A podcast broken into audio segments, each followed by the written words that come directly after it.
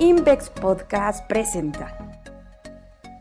Hola a todos, soy Ricardo Aguilar, economista en jefe de Invex, y es un gusto participar nuevamente en un episodio más de nuestro podcast. En esta ocasión me acompañan Giselle Mojica y Fernando Rodríguez, especialistas bursátiles en Invex. Hola Ricardo, un gusto participar contigo y con Fernando en este nuevo episodio. Hola Ricardo, Giselle, un gusto igualmente. Al contrario, el gusto es mío y gracias por estar aquí. En esta ocasión hablaremos sobre el comportamiento de las cadenas globales de suministro, su repercusión sobre la actividad económica y concretamente sobre los sectores de construcción y alimentos en México. Las cadenas globales de suministros, como ustedes recuerdan, se vieron fuertemente afectadas por la pandemia de coronavirus, principalmente en lo que respecta a semiconductores. Las estrictas medidas de confinamiento, sobre todo en China, distorsionaron el tráfico de bienes manufacturados entre Asia y otras regiones del mundo. En particular, indicadores como el Baltic Exchange Dry Index, que mide el precio promedio de flete en las principales 20 rutas marítimas del mundo, subió 160% entre octubre de 2020 y diciembre de 2021. Sin duda, la afectación de la pandemia se extendió más allá de 2020 a pesar de que se registró una importante recuperación de la actividad en 2021 y sobre todo un relativo control de virus gracias a la aplicación de la vacuna. Considerando variables más allá de los costos de transporte, la distorsión fue considerablemente mayor. Hay un índice que elabora la Reserva Federal de Nueva York llamado el Global Supply Chain Pressure Index, que integra costos de transportación y algunos indicadores de actividad manufacturera. Este índice repuntó más de 4.000% entre octubre de 2020 y diciembre de 2021. Ahora, los diferentes sectores económicos se vieron afectados, pero en distinta magnitud, ante estas distorsiones en la cadena global de suministros. Sin duda, el que resintió el mayor impacto fue el sector automotriz por la escasez de semiconductores. Otros fueron el de construcción y alimentos, dos sectores de los cuales hablaremos hoy.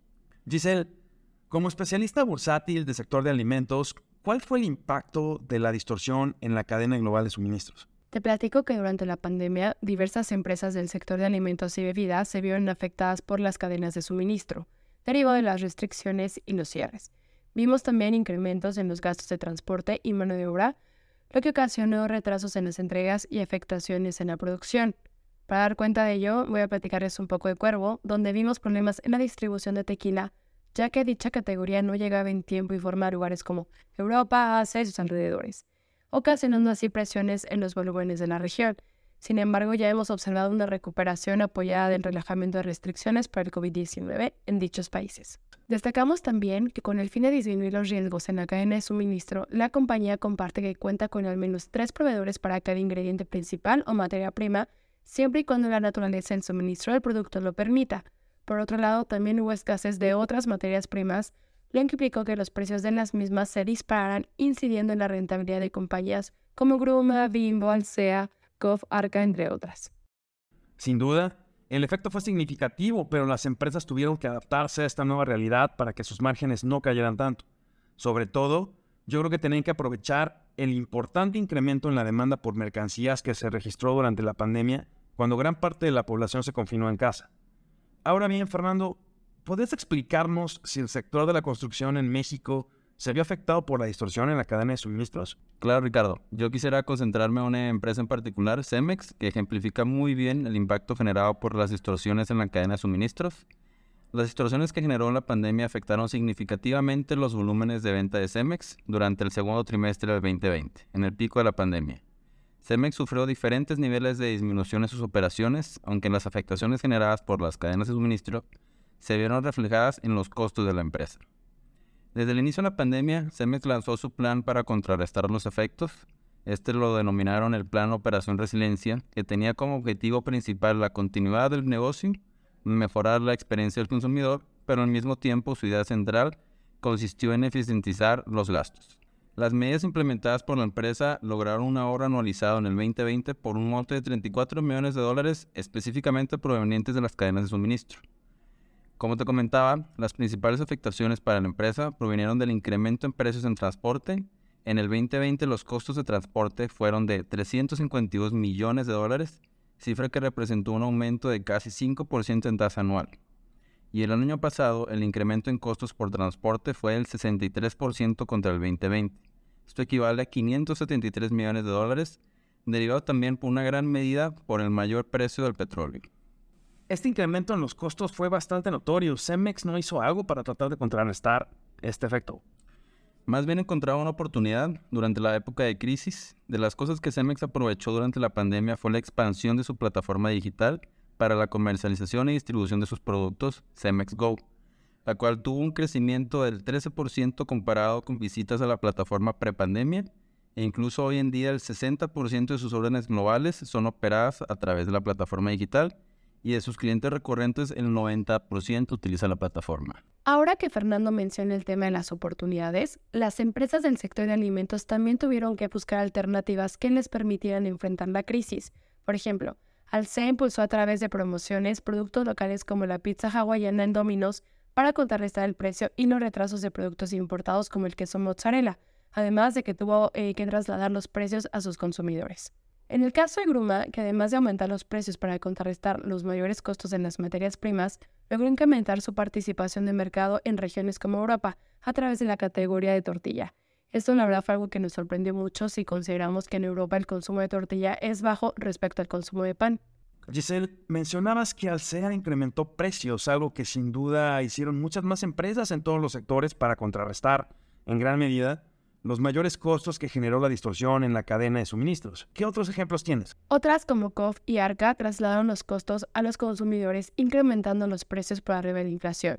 También han presentado limitantes en la cadena de suministro por problemas con el vidrio y mayores costos del PET, lo cual han contrarrestado con diversas estrategias. Una de ellas es la botella universal, que les platico, actualmente es la iniciativa más importante en Latinoamérica ya que permite a la empresa aumentar las combinaciones de opciones asequibles, no solo de Coca-Cola, sino también de otros sabores. ¿Y qué ha pasado ahora que las distorsiones en la cadena de suministros han cedido de manera relevante?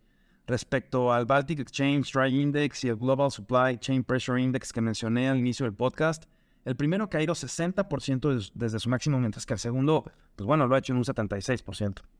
Desde inicios del 2022, incluso con la reactivación económica e incremento de volúmenes de ventas por parte de Cemex en la mayoría de sus regiones, los incrementos en costos de transportación no han disminuido en la misma velocidad ni magnitud que aumentaron. Al mismo tiempo, las medidas de ahorro adoptadas por la empresa dejaron una base comparativa complicada durante el 2021. Al mismo tiempo, Cemex ha podido mejorar los volúmenes de ventas de sus productos versus el 2021 con incrementos acumulados en el año por 4% para concreto, 3% para agregados, y sí tiene una disminución en sus ventas de cemento por 5%. Pero la empresa continúa con incremento en precios para contrarrestar los incrementos en costos e inflación que se han hecho presentes en los últimos años. Cemex prevé que los costos mejoren hacia adelante y lo hemos visto en los últimos meses con disminución en precios de materias primas, pero tendremos que esperar a regresar a la normalidad de costos en cadenas de suministros y transportes para que las medidas de la empresa tengan efectos importantes. En cuanto al sector de alimentos y bebidas, durante el 2022 hemos observado una disminución gradual en los costos de las materias primas y menores problemas de la cadena de suministro. También prevemos menores presiones en la rentabilidad, pues los futuros de diferentes insumos como el maíz, el trigo, el PET, entre otros, han mostrado una baja, además de que muchas de las empresas cuentan con coberturas en materia prima que van a restarle presión a la rentabilidad. Por otro lado, considero que el problema actual para las diferentes empresas está más asociado a la inflación, pero bueno, creo que este es un tema que podemos desarrollar mucho más a profundo en un siguiente podcast. Pues queda claro que a pesar de menores distorsiones en la cadena de suministros, las empresas en México aún mantienen precios elevados. Esto tal vez para recuperar la disminución de márgenes que se registró durante la etapa de mayor distorsión. Este fenómeno, créanme, se refleja en los datos de inflación en México, donde a pesar de una disminución en los precios de energía, el componente subyacente, este que incorpora los precios de mercancías y alimentos, continúa al alza. Esperemos que el menor crecimiento hacia adelante permita una moderación en el avance de los precios. Gracias Giselle y Fernando de verdad por participar este día y a nuestro auditorio por su tiempo. Un gusto Ricardo y Fernando y muchas gracias a ustedes por escucharnos. Soy Giselle Mojica, especialista del sector de alimentos y bebidas en IBEX. Y yo, Fernando Rodríguez, especialista del sector de infraestructura. Un gusto y hasta la próxima. Síguenos en LinkedIn y en Twitter, arroba Invex. Visita nuestro sitio web invex.com.